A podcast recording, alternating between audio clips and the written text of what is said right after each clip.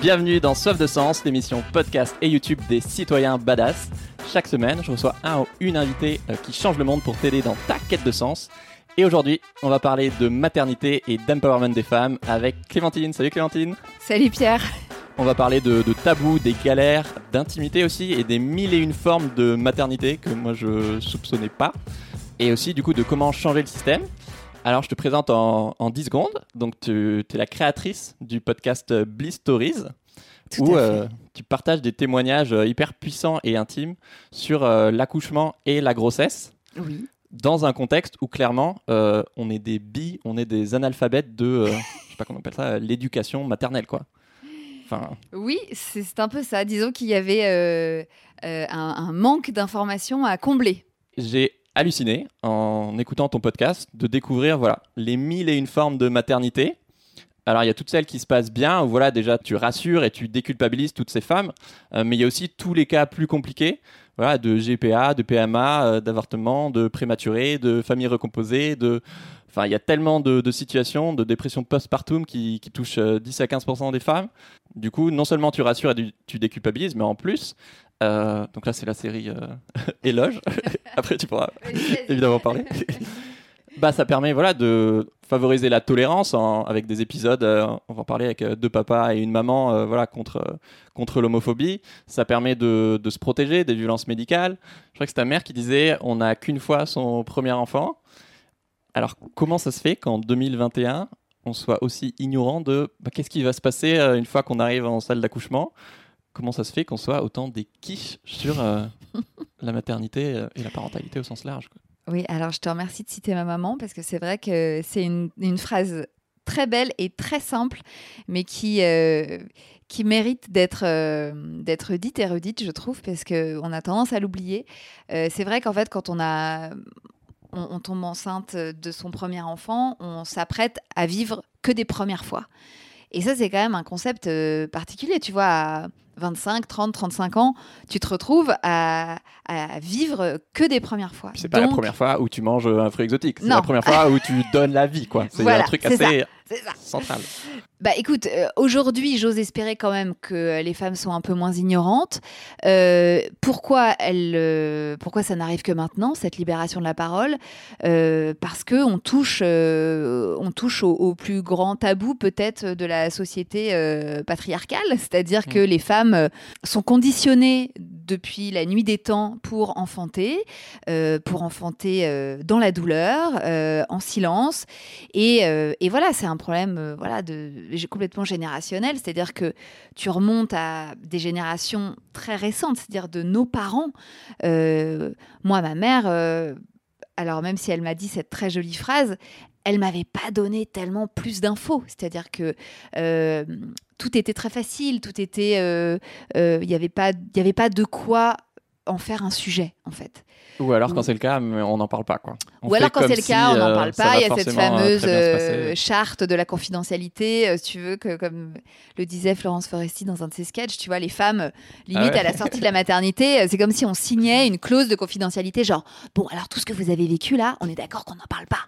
Vois. que du positif, ok Voilà, On a besoin c'est super, vous êtes heureuse, vous avez donné la vie, vous avez un bébé en pleine forme, joie, bonheur, sourire euh, affiché sur le visage. Bon, Euh, donc si veux, les femmes, euh, bah, elles se disaient, ok, merde, donc j'ai pas le droit de me plaindre, je me sens mal, euh, mais c'est pas normal.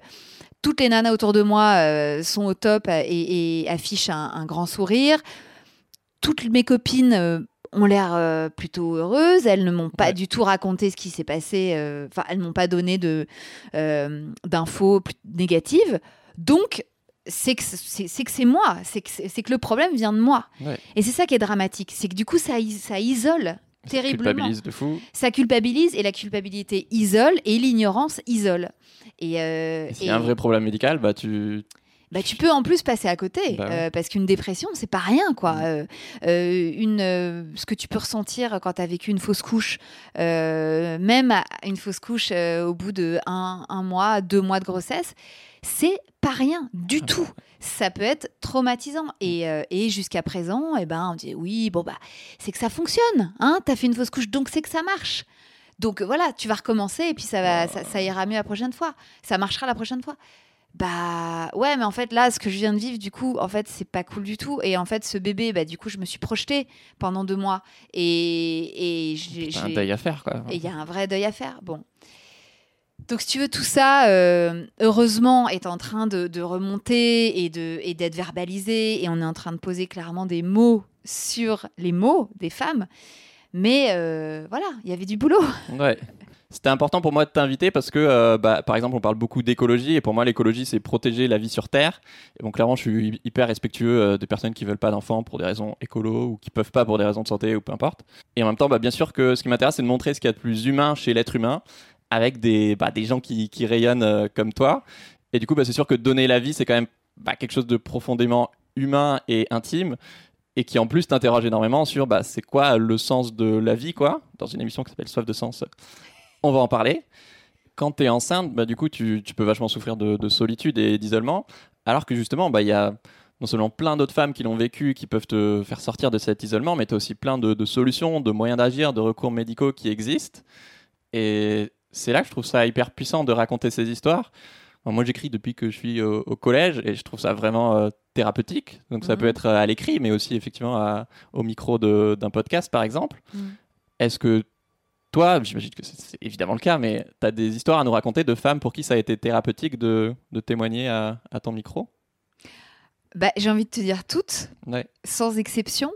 Euh, C'est-à-dire que dès le départ, euh, dès les premières interviews que j'ai faites euh, il y a trois ans, en fait, j'ai démarré euh, avec un peu mes cobayes, qui étaient une de mes meilleures amies et une de mes cousines, qui avaient toutes les deux eu, je le savais, des histoires. euh, Rocambolesque. Ouais, Euh, des histoires en tout cas qui, qui méritaient euh, voilà, d'être racontées selon moi.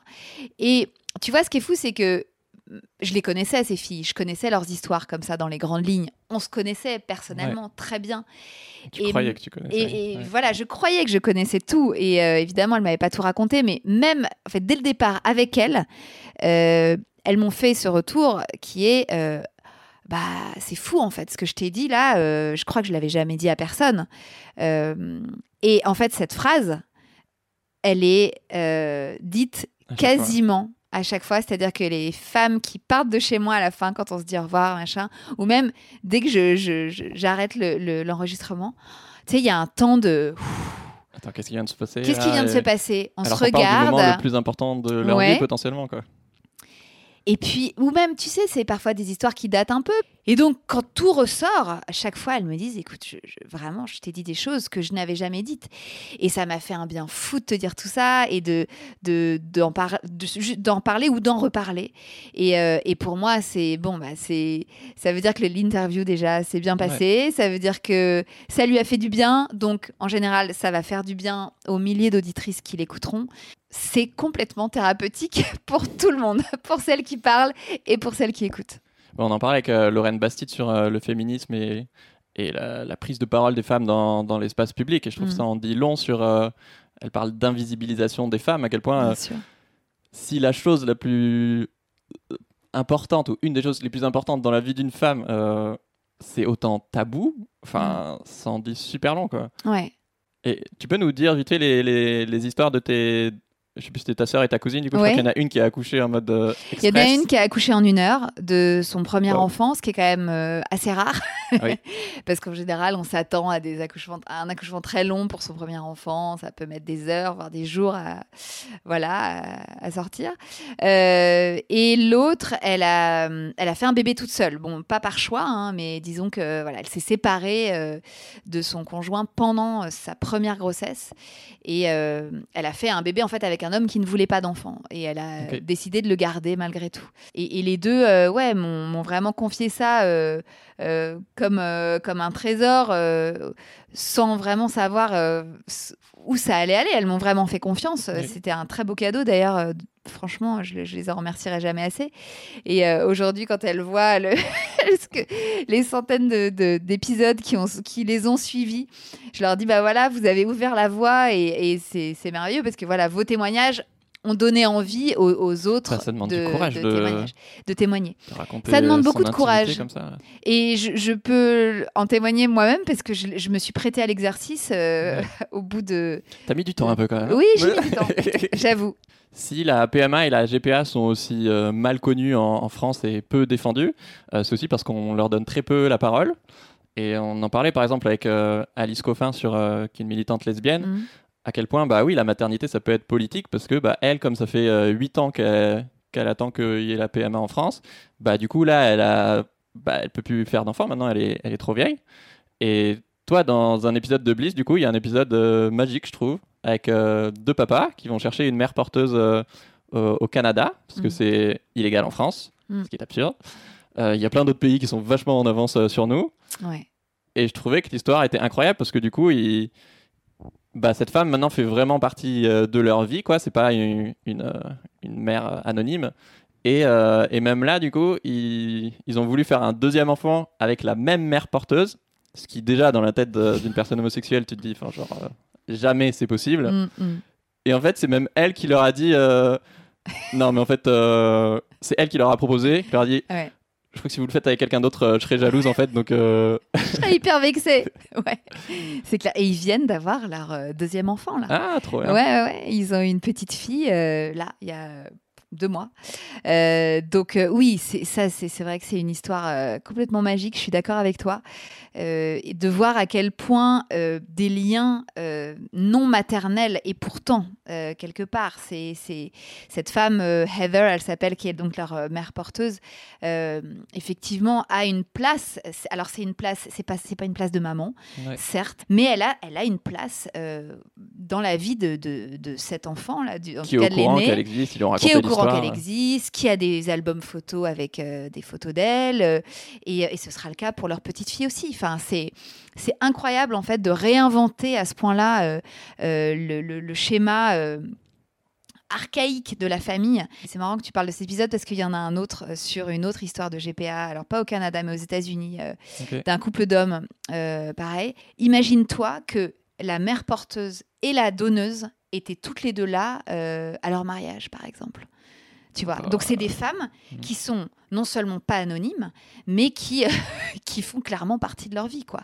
Et donc tu as une photo de euh, du couple euh, de ces deux hommes qui ont euh, voilà qui ont trouvé ces deux femmes euh, avec elles ont eu euh, la mère porteuse a eu des jumeaux en plus Euh, donc il y a les petits jumeaux la mère porteuse la mère donneuse et, les- et c'est ce couple d'hommes au milieu et c'est une famille et leur histoire est magnifique et euh, tu écouteras l'épisode j'espère qu'il te plaira autant que que celui de Seb et Julien mais euh, c'est vrai que c'est des schémas familiaux qui euh, à qui il faut donner la parole et, et pour lesquels il faut continuer de se Mm. battre parce que rien n'est gagné, loin de là.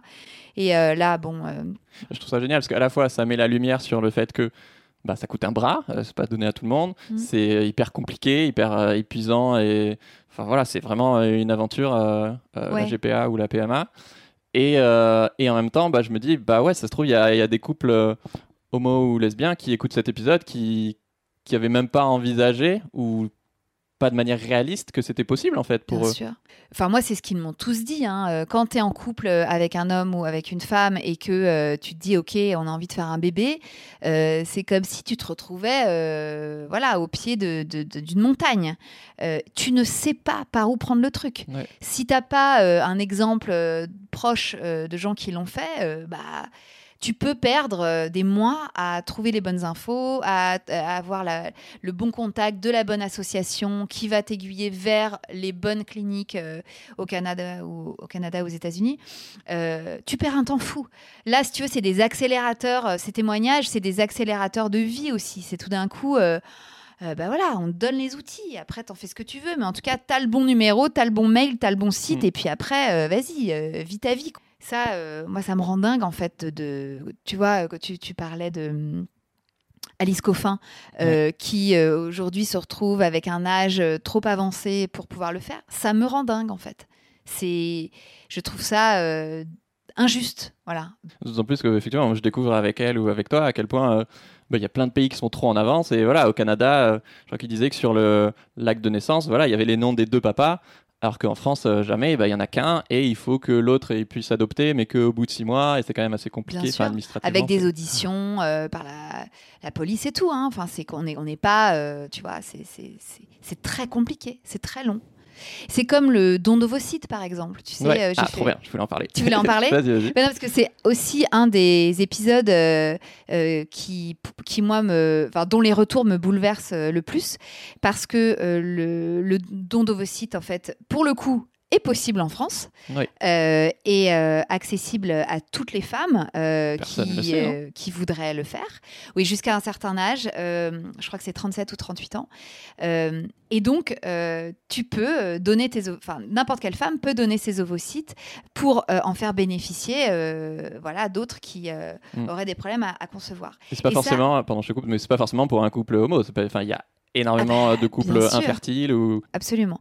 Donc, si tu veux, ce don d'ovocytes qui est à la portée euh, à peu près de toutes, bon, qui nécessite. euh, voilà, un petit, euh, un petit traitement et effectivement cette ponction, euh, mais qui est vraiment peu invasive et qui, euh, et qui peut tellement, à l'inverse, euh, faire, euh, euh, pour le coup, changer des vies. Ouais.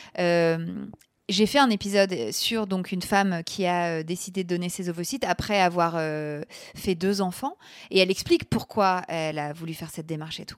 Et cet épisode a résonné euh, incroyablement vraiment auprès de- de beaucoup de femmes et je reçois très régulièrement des messages qui me disent de femmes qui me disent grâce à toi gra- enfin grâce à toi grâce à cet épisode j'ai fait le nondovid donc elle souvent elle m'envoie des selfies avec euh, leur papier, papier, d'attestation de don d'ovocytes et tout. Elles me disent tu peux pas savoir à quel point ça me fait du bien de, de me dire que voilà que je vais aider des couples euh, à concevoir. Enfin on, on a cette capacité en nous, c'est comme un don du sang. Euh, Voilà, Mm. c'est on donne. C'est un peu différent quand même, mais. effectivement, un peu plus invasif. Mais euh, Ah non, je pensais plus en termes de, ah oui, de, de questions euh, psychologiques que, que ça pose. où, effectivement, je trouve ça fou qu'en France, euh, voilà, on parle beaucoup du don du sang, d'organes, de moelle osseuse, etc. Et c'est trop bien. Mais moi, j'avais jamais euh, vraiment pensé. euh, alors, le don de sperme, je crois que c'est pas légal en France, mais au don d'ovocytes. Et je sais que moi, je ne serais pas capable de le faire parce que psychologiquement, me dire que quelque part, il y a un enfant euh, dont je suis le père euh, biologique, euh, mentalement, c'est. Voilà. Mais, mais je trouve que c'est un acte d'un altruisme. Enfin, c'est. Je trouve ça magique, quoi. ouais, ouais, complètement, complètement. Comme tu dis, ça, ça pose plein de Oui, questions. euh, légère, éthiques, euh, métaphysiques, philosophiques, euh, évidemment. Mais à partir du moment où on est aligné avec cette envie-là, euh, voilà, de savoir que c'est possible et que c'est possible légalement en France, euh, voilà, il y a beaucoup de gens qui n'avaient pas cette info, quoi. Alors les, les femmes culpabilisent euh, énormément euh, de, entre guillemets, pas être des bonnes mères, en tout cas selon elles. Donc ça peut aller effectivement de euh, ton bébé qui, qui pleure trop à, bah juste, euh, oui, si tu fais un avortement, bah forcément que c'est, enfin, ça peut être hyper dur de, de- de vivre avec. Euh, la culpabilité, c'est un truc que tu combats énormément dans, dans ton travail. Qui fait culpabiliser les mères? Est-ce que c'est les mères elles-mêmes? Est-ce que c'est leur entourage? Est-ce que c'est les pubs? Est-ce que c'est le patriarcat? Est-ce que Eh bien, écoute, c'est un peu tout ça à la fois, j'ai envie de te dire. Oui, non, mais la culpabilité, euh, c'est vraiment le, dragon à, combattre. hein. Euh, euh, il vient, elle vient de, de- de tout ce que tu viens de citer, effectivement, de, euh, des pubs, d'Instagram, énormément. Instagram fait, a fait beaucoup, beaucoup, beaucoup de dégâts euh, euh, auprès des, des mamans, je, je pense, parce que tous ces comptes merveilleux avec des photos sublimes de mamans en pleine possession de leurs moyens, de leur beauté, de leur jeunesse, de leur, de leur décoration d'intérieur, de leur bébé ultra looké et tout. C'est des trucs qui sont ultra culpabilisants. Euh, et comme euh, on est sur euh, Instagram toute la journée et qu'on voit défiler ça euh, toute la journée, bah, c'est voilà, c'est des Bah, images qui quoi. s'imprègnent, qui, a- qui impriment nos cerveaux et, euh, et qui nous renvoient à, à- à- à notre loose intersidérale de, de nana lambda, quoi, tu vois. Sauf que toutes ces meufs euh, qui font euh, des photos sublimes sont complètement normales et sont aussi de la loose euh, à plein d'endroits et, Ouais. et- et sont loin d'avoir des intérieurs nickel tout le temps. Elles ont, voilà, elles ont ça, tu vois, un mur. ça, Il suffit d'un mur. Hein. Mais de l'autre côté, là, c'est le Il bordel. suffit d'un mur. Mais alors, si vous voyez là. donc voilà, donc moi je trouve que Instagram a vraiment fait du mal. Euh, évidemment, le, malgré le fait qu'il y ait des super équipes, le personnel soignant a parfois quand même euh, des grosses lacunes. Mais c'est parce qu'ils sont pas formés, c'est ça le problème. C'est mm. que euh, on leur explique, on leur a pas expliqué non plus à certaines sages-femmes ou à certaines infirmières puricultrices que bah voilà, quand tu vois une mère qui galère pour allaiter le lendemain de son accouchement, tu lui dis pas forcément oui bah c'est pas grave, passez au biberon parce que là clairement vous y arrivez pas euh, et puis votre bébé il s'affame euh, donc non, en fait, tu l'accompagnes, tu lui, tu l'aides. Si tu sens qu'elle a vraiment envie d'allaiter, bah, tu vas prendre le temps. Euh, mais ce temps-là, elles en manquent évidemment. Euh, tout comme euh, les violences obstétricales, qui a été aussi un épisode très très fort. voilà, de, sur, en, l'occurrence là, mon invité parlait d'expression abdominale. L'expression abdominale qui est ce geste d'appuyer sur le ventre pour soi-disant faire sortir plus rapidement le bébé, ce qui est complètement faux. Mais ça, pareil, c'est des problèmes. en France. Et c'est euh, proscrit ah, par euh, l'OMS. Mais c'est pas. Bah il y, a une zone de flou. C'est ça le problème. C'est que la personne qui fait ça, elle va pas être. Euh, mise en examen. Alors que ton invité a failli mourir, quoi. Alors qu'elle a, voilà, alors qu'elle a clairement mis en danger de mort, enfin la personne qui l'a fait a clairement mis en danger de mort mon invité. Donc et pareil, ça c'est parce que le personnel soignant n'est pas formé euh, au fait que c'est ultra dangereux. Et, les femmes qui subissent ça euh, se disent bon bah ça doit être normal, donc je vais bah, je vais me taire et puis euh, je vais rentrer chez moi, je vais souffrir atrocement, mais c'est moi qui ai dû merder quelque part ou j'ai voilà et reculpabilité et machin. heureusement, sur Instagram, il y a beaucoup de comptes et ça, je, suis admirative de toutes ces femmes qui osent se montrer euh, justement dans des intérieurs euh, moins glamour, dans des apparats moins sexy, euh, qui osent montrer leur corps en postpartum et tout. Ça, c'est c'est extraordinaire le boulot qui est fait aussi par ces femmes-là, tu vois, de, de, montrer, bah ouais, de montrer des vergetures, de montrer un ventre un peu flasque. C'est la vérité, quoi. Tu vois, moi j'ai j'ai 42 ans, je pense que aujourd'hui les filles de 20 ans seront beaucoup mieux, se sentiront quand même beaucoup plus euh, beaucoup moins jugés, pardon, beaucoup moins jugés dans leur corps. Euh, pour parler d'un autre sujet euh, très léger, j'ai découvert avec toi que la dépression postpartum, postpartum. Tu dis postpartum. Oui, je sais pas comment. Non, bah, alors moi je dis postpartum, mais peut-être. Non, mais ça doit être ça. J'ai hésité au moment où je l'ai dit. mais ça touche ouais, 10 à 15% des femmes. Et ouais, je me dis, mais comment est-ce que tu veux être prise en charge correctement si tu sais même pas que ça existe, quoi? Oui, absolument. Le, problème de, la, de ce qui se passe après l'accouchement, donc le, ce fameux quatrième trimestre, qui est une vraie période à, prendre en compte, euh, il, est, euh, il est très peu connu parce que, euh, comme je te disais, on, voilà, tu t'accouches, tu es censé être heureuse avec ton bébé. Et tout d'un coup, tu es dans la sphère privée alors qu'avant, tu étais entourée Exactement, jour nuit de tu n'es plus entourée par les médecins. Alors, ce qu'il faudrait faire, idéalement, c'est justement que le suivi médical euh, se transforme en suivi euh, médico-psychologique et que euh, les femmes soient accompagnées par des psys ou par des auxiliaires de puricultrices, par des sages-femmes qui viennent leur rendre visite, mais qui que ce soit obligatoire en fait, qu'elle n'ait pas le choix, parce que tu sais, quand tu rentres chez toi, tu es, prise dans une espèce de tourbillon de, euh, euh, de tout doux, euh, de visites, de rendez-vous chez le pédiatre, de courses à faire, de machines à faire, de, voilà, de, sommeil à rattraper. Et en fait, tu t'occupes pas de toi. Les, les, femmes ne s'occupent plus d'elles après avoir passé neuf mois à être chouchoutée, à être a priori le centre du monde, là tout d'un coup c'est le bébé qui est le centre du monde. Donc elles, elles sont complètement reléguées au second plan. Euh, donc il faut un peu leur forcer la main pour, pour, les, pour accéder justement à comment ça va. Comment tu vas toi? En fait, c'est une question toute bête et, pourtant, elles sont nombreuses à, à s'effondrer en larmes quand euh, au détour d'un rendez-vous euh, PMI ou euh, d'un rendez-vous chez le pédiatre ou avec une copine, quelqu'un leur dit comment ça va toi? Là, en général, c'est elles s'effondrent. Mais pourquoi? Parce qu'en fait, on leur a jamais posé la question depuis qu'elles ont accouché. Donc voilà, donc il, faut, il faudrait, mais je sais que c'est en train d'être mis en place et c'est, c'est tant mieux, des visites, si tu veux, obligatoires de ces accompagnants pendant le postpartum. Pour certaines, il suffira d'une ou deux visites. Pour d'autres, il faudra euh, peut-être plus. Euh, mais ce qui est quand même rassurant, c'est qu'en général, c'est quand même des moments qui, qui ont une fin, dans le temps. ouais. qui sont limités dans le temps. Pour les femmes qui le vivent, ça semble une éternité. C'est-à-dire Bah, que chaque tu sais pas jour, si peut-être que tu vas jamais aimer Voilà, ton enfant. t'en vois tu- pas la fin. peur. sur le moment, t'en vois pas la fin. Mais on sait quand même que euh, c'est des, des moments euh, qui peuvent durer. Alors, tu as le baby blues euh, qui est quand même assez court. Quand ça se transforme, quand ça dure, eh ben, Ouais. tu peux dire que c'est une dépression postpartum. La dépression postpartum, effectivement, elle peut durer, elle peut durer un an. Elle peut même durer plus parfois. Ça peut vraiment, quand tu as un accouchement très traumatique, que tu n'as pas réussi à tisser du lien avec ton bébé, ça peut être très long.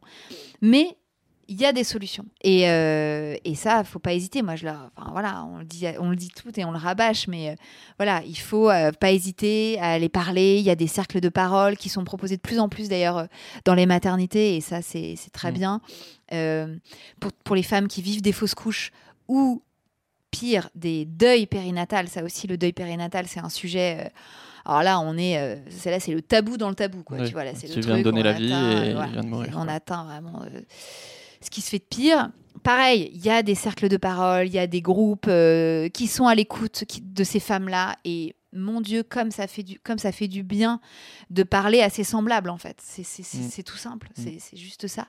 Mais euh, ça existe, quoi. Et donc ça, voilà, moi, je, je relais, enfin, je suis pas du tout la seule, évidemment, mais on relaie euh, un maximum toutes ces associations et tous ces groupes qui, qui font un, boulot dans l'ombre monumental. On croit forcément qu'on va tomber amoureux à l'instant où on voit son enfant, et ça peut être le cas. Mais de savoir qu'en fait, il y a plein de gens pour qui ça arrive euh, bah, quelques mois plus tard, Bien sûr. bah pareil, je trouvais ça hyper rassurant. ok, c'est bon, euh, si tout d'un coup, là, il n'y a pas un truc de fou qui se passe euh, pendant les cinq premières Mais secondes, euh, ouais, mais ouais. Tu, en fait, elles, attendent tout le coup de foudre. parce que c'est la seule histoire qu'on raconte. Parce que c'est la seule histoire. Tu es censé voir ton bébé arriver et puis voilà, c'est ce moment suspendu de la naissance où tu, tu mets tes yeux dans les siens et où tu es censé évidemment avoir le coup de foudre. Bon. Mais loin de là, loin de là, ça peut mettre. euh, toi, tu disais au début, il tu trouvais qu'il était moche ton enfant. euh. Ah bah oui, non mais euh, je, je- c'est vrai. Alors tu peux le trouver moche, tu peux, tu peux au-delà de ça avoir un vrai, pas Oui. rejet, mais un- une, une petite distance de dire Ouais. oh là là, j'ose pas le toucher, j'ose pas, je vais le casser, je vais lui faire mal, je sais pas m'y prendre, je sais pas comment m'y prendre. Et puis tu peux aussi, euh, tu peux euh, aussi accepter que euh, bah, pour toi le, la- le nourrisson a peu d'intérêt et que en fait ça t'intéresse à partir du moment où il y a une interaction, tu vois, au bout de quelques mois. Et c'est pas grave, Ouais. c'est ok. Ça veut pas dire que t'es euh, un mauvais parent. mère, ouais. C'est juste que et ça veut pas dire que tu vas pas bien t'occuper de ton enfant. C'est juste que pour toi personnellement, bah voilà, Mm. tu préfères quand ça gazouille et quand il va répondre à tes sourires, quoi, tu vois. Mais tout va bien. Les, mères euh, qui n'avaient pas ce coup de foudre euh, se, se flagellaient en se disant mais mon Dieu, mais je, je suis un monstre, je suis un monstre. Ça, ça, ça, ça, ça peut te vraiment te bouffer euh, le- les tripes et le cerveau quoi. C'est euh, ça peut être d'une violence euh, inouïe parce que ces femmes-là, euh, en général, elles n'en parlent à personne, mais vraiment à personne, même pas à leur conjoint. Là, t'as une honte qui est extrêmement forte qui. c'est la honte ultime, je crois. Parce qu'en parler et se faire juger, ça peut être aussi euh, ultra Mhm. violent, quoi. si tu vas encore euh, plus loin que ça, il y, a- Ouais. il y a- il y a même un, un autre sujet qui est ultra violent à peut-être à verbaliser et à accepter, à conceptualiser, c'est le regret maternel. Tu vois. Et ça, ça c'est aussi, ça existe. Il y a des femmes qui disent aujourd'hui, bah en fait moi, tu sais quoi, euh, je préférais avant, je préférais ma vie d'avant. Ah. Euh, Le regret d'être mère en fait, tu vois des femmes qui se sont senties un peu Bah oui. obligées de faire un enfant euh, par euh, convention sociale, euh, voilà, parce que c'était la suite logique. Mais en fait, elles auraient préféré assumer le choix Ouais. que bah, pour elles, être mère, c'était pas forcément, tu vois, Pour leur elles, délire, quoi. Enfin, en tout cas, c'était pas un aboutissement en soi de leur, de leur vie. Et, euh, et j'ai- fait un épisode avec, euh, avec une femme euh, incroyable qui a, qui a lancé un compte, justement, qui s'appelle Le regret maternel. Encore une fois, ça ne veut pas dire qu'elle n'aime pas son enfant. Pas Ouais. du tout. elle est fan de, de ses mômes. Elle en a même fait deux, tu vois. Elle est fan de ses enfants. euh, elle, c'est une mère euh, hyper euh, présente, hyper aimante et tout. Il y a pas, il y a pas, c'est pas le sujet. Ouais. Le sujet, c'est voilà, euh, ouais, il y a des moments où euh, bah, je me dis que ma vie d'avant, elle était cool aussi. Et, euh, et voilà, je l'ai fait, c'est super, je suis contente d'être mère, mais il y a quand même un petit truc en moi qui, qui fait. Et de, le verbaliser, en fait, oh, ça, ça fait un bien fou à, tout le monde. Effectivement, j'avais interviewé Lorraine Bastide pour qui, qui donne aussi la parole aux femmes sur son podcast euh, La ah, Poudre. bah, Lorraine, notre, euh, notre gourou à toutes. je crois que toutes les femmes qui sont dans cette émission sont passées sur son podcast, donc clairement je vous recommande. Euh, et pour qui elle dit, bah voilà, dire je, euh, pour elle c'est politique. Euh, pour toi, est-ce que l'intime est politique? Bah, clairement, clairement. En fait, moi, je j'ai jamais été très euh, politisée, euh, mais de fait, euh, tous les sujets euh, qui sont euh, quasiment tous les sujets qui sont abordés dans le podcast ont une résonance euh, politique et sont des sujets euh, brûlants euh, Ouais. en ce moment euh, au ministère de la Santé. Le sujet de- du, du congé paternité en est un Ouais, très bon exemple. Bah, C'est sûr qu'il n'y aurait pas autant de charge mentale et de dépression postpartum si voilà. s'il était obligatoire, s'il était beaucoup plus long qu'il a été rallongé un peu. Là, mais- Exactement. On parlait d'accompagnement psychologique, pareil, ça c'est des mesures qui peuvent être, qui, qui peuvent et qui vont être mises en place par, par nos, nos dirigeants politiques. Donc forcément, euh, on est, euh, on, est, on est liés euh, et, c'est formidable que que ces voix de femmes arrivent euh, jusque jusque sur le devant de la scène politique. Parce que finalement, moi, je me suis rendu compte, effectivement, au fur et à mesure de mes interviews, que que ça avait un impact et que et que je pouvais même être consultée, tu vois, parfois par par. Par des par euh, des politiques ou par des, des comment dire des groupes de parole ou des, commissions, euh, des- commissions exactement bon du coup ça me fout encore plus la pression mais c'est pas grave c'est pas grave après mais c'est une vraie responsabilité Ah bah oui, oui, oui. voilà. Donc, euh, mais tant mieux. Enfin, moi, ça me va de l'endosser cette responsabilité-là. Il n'y a pas de problème. Puis, je suis pas toute seule. Heureusement, on est très nombreuses et, et- et- et nombreux. Donc voilà. Mais c'est vrai que ces témoignages que je recueille en one-to-one euh, dans mon salon aussi, tu vois, comme toi, et qui et qui sont des vrais moments d'intimité, euh, d'émotion, de souvenirs, euh, voilà. Eh ben, ils se retrouvent euh, à être discutés euh, dans des commissions, dans des groupes de parole politiques et tout. Donc, euh, ouais, le lien, il est, la passerelle, elle est, elle est évidente. Aujourd'hui, il y a une vraie communauté d'entraide autour de, de, de Bliss, donc il y a un podcast, mais aussi euh, tout un projet autour. Est-ce que tu as des histoires à nous raconter au sein de cette communauté, de l'impact que ça a pu avoir? Combien me disent, euh, grâce à cet épisode, j'ai pu euh, euh, discuter avec euh, mon amie, euh, ma sœur, ma belle-sœur, euh, qui avait vécu ça, et grâce à à ce que j'ai entendu, eh ben, j'ai pu trouver les bons mots. Tu vois, par Ouais. exemple, sur une fausse couche, sur un, un deuil. Ce qui est fou aussi, alors ça, c'est pour moi, mais c'est la cerise sur le gâteau, c'est quand j'ai des soignantes, donc des gynécos, euh, des sages-femmes, euh, des anesthésistes, Ouais. qui m'écrivent, parce qu'il y en a beaucoup, euh, il y a beaucoup de personnel soignant qui, qui m'écoutent, et ah, je suis Ok. tellement, c'est tellement honorée à chaque fois que j'ai des retours d'eux. Euh, qui me disent, bah, grâce à ce témoignage, et, bah, la patiente que je suivais, et, et, et voilà, euh, euh, en fait, j'étais passée à côté de son histoire, et bah, grâce à cet épisode, j'ai pu revenir vers elle et euh, au rendez-vous suivant, aborder son histoire différemment et trouver les bons mots. Et merci en fait de m'avoir donné ces outils-là Mm. pour mieux aborder cette patiente. Alors là, tu vois, c'est Bah ouais. extraordinaire. Donc moi, je suis, mais à chaque fois, ça me, à chaque fois vraiment, c'est très très très émouvant. Euh, Oui, il faut avoir un stock de, de larmes. euh, ah non, mais laisse tomber. que ce soit les euh, invités, toi, ou même ouais, quand on écoute, euh, ouais. faut se préparer à pleurer. hein. Il y a beaucoup, beaucoup d'émotions. Mais tu vois, ça, c'est c'est la plus belle récompense, en fait, d'avoir euh, des soignants qui, euh, qui utilisent aussi euh, ces, ces- ces Ouais. témoignages comme des outils Même pour, pour, mieux euh, diagnostiquer aussi, pour mieux diagnostiquer, pour mieux accompagner. sur, euh, ouais, ouais. l'endométriose, bien sûr. Enfin, tout, quoi. Tout, euh, tout est sujet. Je sais pas comment te dire. Voilà. plus on parle et plus ouais, je trouve ça vraiment fou à quel point t'imagines la maternité comme un truc euh, d'un bloc homogène monolithique et qu'en fait, enfin, t'as vraiment un, oh là, un non. ouais. éventail euh, avec tellement de nuances et de cas particuliers et de et ouais et de choses qui font exploser tes, tes schémas mentaux de Mm. bah voilà par exemple pour euh, si tu as un géniteur ou une PMA ou une GPA bah quel rôle tu donnes à, à- aux parents donneurs ou à la mère porteuse? Mm. et du coup c'est c'est quoi être parent? Est-ce que c'est génétique? Est-ce que c'est le fait d'éduquer? Est-ce que c'est autre chose? Mm. enfin ça pose tellement de questions sur euh, ouais sur la vie quoi Ouais, exactement. ouais.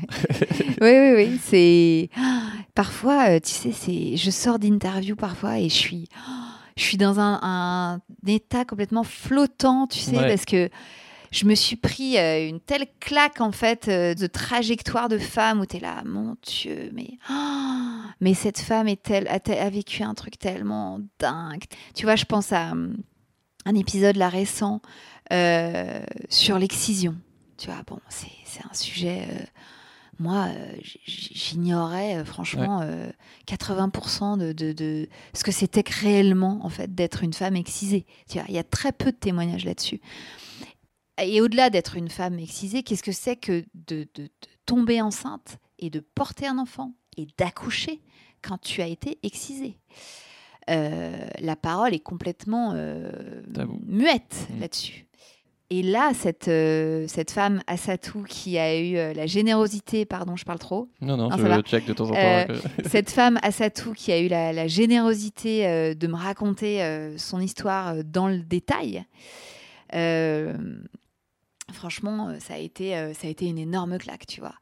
Et justement, à la suite de cet épisode, j'ai pas mal de, de soignantes, qui de gynécos qui m'ont dit... Oh, Merci parce que justement, voilà, moi j'ai pas mal de patientes euh, excisées et je sais jamais vraiment comment euh, aborder le Ouais. sujet, je sais enfin, comment elles le vivent et tout. Et grâce au témoignage d'Assatou, euh, j'ai pu. je tout simplement, elle les regarde autrement, tu vois, je Bah pense. Et puis, euh, il y a.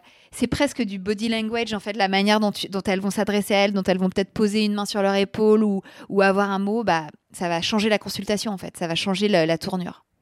Voilà. C'était ma petite anecdote euh, Ouais. supplémentaire, mais qui mérite, euh, je pense, d'être dite aussi, parce que l'excision, ça, ça concerne quand Ouais. même, euh, malheureusement, encore des milliers de femmes Ouais. en France. ok Pardon hein, de plomber l'ambiance. Bon, c'est sur un sujet complètement différent et qui n'a pas à voir avec la maternité, mais en préparant ton interview hier, donc j'étais chez le dentiste euh, pour un détartrage des dents parce que bah, je me marie la semaine prochaine. Ah, mais félicitations. Merci. et bref, c'est pas du tout le sujet, mais j'étais en train d'écouter euh, une, euh, une interview de toi Mhm. et tu parles beaucoup de, de tes deux petites sœurs jumelles, dont une, tu dis, qui bosse dans l'entrepreneuriat social. Oui. Et là, j'étais sur mon téléphone et je, et je vois ta tête sur la miniature et je me dis, mais non. Elle ressemble quand même vachement à Adèle, qui est du coup une connaissance de. qui a cofondé Ticket for Change. Et deux secondes après, tu dis, d'ailleurs, elle a cofondé une entreprise qui s'appelle Ticket for Change. J'étais là, mais non Alors, c'est complètement ma sœur, oui. C'est une de mes, de mes sœurs ju- jumelles. Donc, elle, elle a une jumelle. Et ouais, c'est marrant parce que toi, as un, tu as un lien aussi avec Ben Ticket, oui, c'est oui. ça? Alors, Ticket, pour ceux qui connaissent pas, c'est un, pour faire Oui, simple, un programme d'accompagnement euh, d'entrepreneurs sociaux. Exceptionnel. Grave, carrément. avec euh, une équipe incroyable. Et oui, moi, j'ai fait partie de, de la deuxième promotion. Et Ah, mais oui, c'est ça, t'étais une pépite. oui, Une pépite Ticket. C'est ça. Et euh, un des, une des premières interviews sur ma chaîne YouTube, c'est avec Mathieu, du coup, euh, cofondateur Ah ouais de, de Ticket. Donc ceux qui sont là depuis le début savent, mais c'est trop drôle. Incroyable. Ah ouais, ah bah Mathieu, oui, oui, que je connais très bien. Le grand Mathieu, ouais. Oui. Voilà, ils, sont, ils sont trop forts. Si vous ne connaissez pas, euh, allez-y. Ouais. Allez voir ce qu'ils font. Pour toi, est-ce que tu as observé à quel point euh, partager une information sans filtre, ça peut euh, changer des vies? Changer des vies, clairement, oui. Le savoir, c'est le pouvoir. Ouais. Donc à partir du moment où tu as des informations, tu peux être actrice. Parce qu'un accouchement, c'est quand même un, Voilà. un événement ultra douloureux. Et du coup, ça peut à la fois être magnifique et à la fois ouvrir la porte à des violences ou des traumatismes. Voilà. Et du coup, c'est vraiment le côté d'empowerment parce que tu peux être très euh, euh, spectateur en tant que parent et spectatrice en tant que mère, euh, alors que c'est un événement central de ta vie et qui, ouais, qui, a, qui a des conséquences euh, énormes pour, pour ta Ouais. famille et potentiellement tout ton entourage. du Et coup- pour l'enfant que tu mets au monde Ah oui, aussi. évidemment, Mm, ouais. mm. Et du coup, de pouvoir bah, donner l'information pour se réapproprier, effectivement, bah, ses, ses choix de grossesse, son, son corps, ses, ses transformations, c'est tout ce qui se passe dans, dans ta tête aussi, parce que voilà, c'est aussi. Oui, oui, c'est Un chamboulement autant physique que psychologique et émotionnel. Donc ça aussi, c'est un... Ça aussi, c'était euh, une, une, une partie du, du dossier, si tu veux, que, qu'on n'avait pas euh, il y, a, il y a quelques années encore. Ouais. Ou en tout cas, qu'on qu'on ne considérait oui, pas. et que le corps médical adresse pas. euh, Bah oui, c'était voilà, bon, vous avez accouché, bravo madame, vous rentrez avec votre bébé et puis bisous, au revoir. Et voilà, c'est tout. Euh, or, euh, le concept, pareil, du quatrième trimestre, si tu veux, et de l'après, du postpartum, Mm. euh, c'est pareil, c'est quelque chose de, de- de monumental euh, qu'il faut considérer et. Et sur lesquels, et, et c'est un moment de vie sur lequel les femmes étaient très très mal informées et qu'elles subissaient. Voilà, Mm. qu'elles subissaient en silence. euh. Tu vois, dans les messages que je reçois aussi beaucoup, c'est euh, euh, c'est- ces femmes qui préparent justement leur retour à la maison, tu vois, Ouais. et qui savent que ça va être vénère, que ça va être dur, qu'elles vont pleurer, qu'elles vont avoir des hormones qui vont faire ça. Donc à partir du moment où elles le savent, Mm. bon bah elles l'identifient tout de suite. Et j'ai les outils du coup pour réagir par rapport à ce, ce- ce truc qui me surprend en fait. Justement, je sais pas si tu étais un peu surprise que, que je t'invite, ou est-ce que toi, tu, tu perçois toi ou ton travail comme quelque chose de, de militant ou de féministe? De toute façon, à partir du moment où tu décides de, de donner la parole a priori qu'à des femmes, parce que quand même 90% de mes invités sont des femmes, 98 peut-être même, Oui, je pense. Euh, euh, forcément, il y a euh, une démarche euh, féministe qui s'est qui s'est affinée avec le temps et, euh, et, et mon propre apprentissage. Et évidemment, quand tu euh, quand tu t'imprègnes en fait de tous ces récits. Ton, ton curseur féministe, il ne peut que, euh, tu vois, aller dans le, aller dans le rouge, quoi, parce que c'est, c'est, c'est édifiant en fait ce que vivent les femmes et ce qu'elles subissent et ce que Sou- souvent, parfois, souvent, euh, c'est, on est entre les deux, euh, le corps médical euh, voilà, f- leur fait vivre. Donc, je réagis beaucoup plus au quart de tour sur plein de trucs. Donc, Ça, en général, oui. c'est un signe. c'est sûr. Euh, pour cette dernière partie, l'émission s'appelle Soif de sens. Toi, qu'est-ce qui donne du sens à ta vie? Eh bien, euh, ce qui me fait me lever tous les matins, au-delà euh, du bonheur de, de faire des câlins à mes enfants, c'est honnêtement, enfin voilà, c'est toute cette euh, toute cette aventure la Bliss. euh, je te cache pas que ça a clairement euh, bien bien bien nourri cette quête de sens que je cherchais il y a trois ans. Non pas que ma vie n'avait pas de sens, je peux pas te dire ça. C'était pas, euh, j'étais pas non plus euh, dans un désarroi absolu. Mais euh, il y avait un endroit en moi qui euh, qui me qui me disait, qui me chuchotait, peux tu peux te rendre plus utile que, que ce que tu fais là jusqu'à ce que, que ce que tu as fait jusqu'à présent. Euh, et puis voilà, cette petite voix, elle a grandi, grandi, grandi, et, euh, et elle est devenue en fait, euh, elle est passée, elle est passée en priorité. Donc, Ouais. donc un jour, il a fallu voilà que je que j'agisse. Et euh, on parlait de Ticket for Change. euh, et je le dis souvent parce que c'est vrai. euh, en fait, moi, toute cette euh, euh, aventure euh, Bliss a été beaucoup nourrie par, euh, par euh, l'énergie et le, le dynamisme et, le, euh, et tout ce dispositif d'accompagnement euh, que Ticket for Change a, a mis en place. Est-ce et que tu l'as fait aussi? Non, je ne l'ai pas fait, mais évidemment, Toi, avais tous les documents informels à disposition. Voilà, moi j'a- j'avais ma coach ticket, si tu veux, au bout du fil.